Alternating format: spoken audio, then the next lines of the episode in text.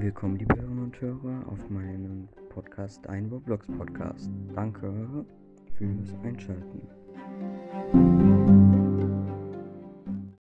Ja, wir machen eine Sitzung zu äh, Anime Fighter Simulator. Ja, habe ich gerade vergessen, sorry.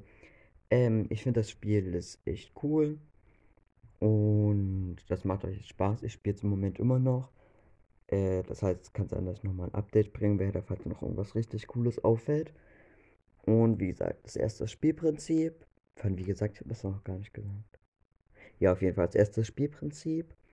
Dann die. Äh, ähm, achso, ja. Dann Vor- und Nachteile, wie ich finde. Und dann, wie ich es bewerten würde mit maximal 5 Sternen. Ja.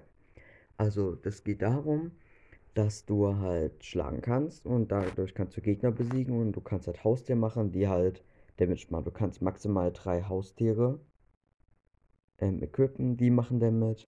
Dann gibt es neue Welten und du bekommst halt auch Yen dafür, dass du Gegner besiegst. Es gibt ganz viele unterschiedliche Arten von Gegnern. Und was ich richtig cool finde, was ich herausgefunden habe, wenn du einen Gegner relativ oft killst und immer die gleichen, dann kommen da irgendwann, na gut, beispielsweise, wenn ich einen Marine 1 Soldat habe und der ganz auf Kille kommt irgendwie ein äh, Big Marine Soldat raus, der zehnmal so viel Leben hat. Der gibt aber auch deutlich mehr. Und dann gibt es aber auch Tiny, die haben mehr, weniger Leben und das macht echt Spaß. Ja, man kann da selbst kriegen, du kannst auch mehrere Gegner gleichzeitig angreifen, also halt maximal drei wäre, weil du sie anzugreifen er halt alle drei angreifen musst. Und ja, das macht echt Spaß. Ich denke, ein Vorteil von dem Spiel ist halt, dass man recht leicht hochkommt. Also ich bin jetzt Welt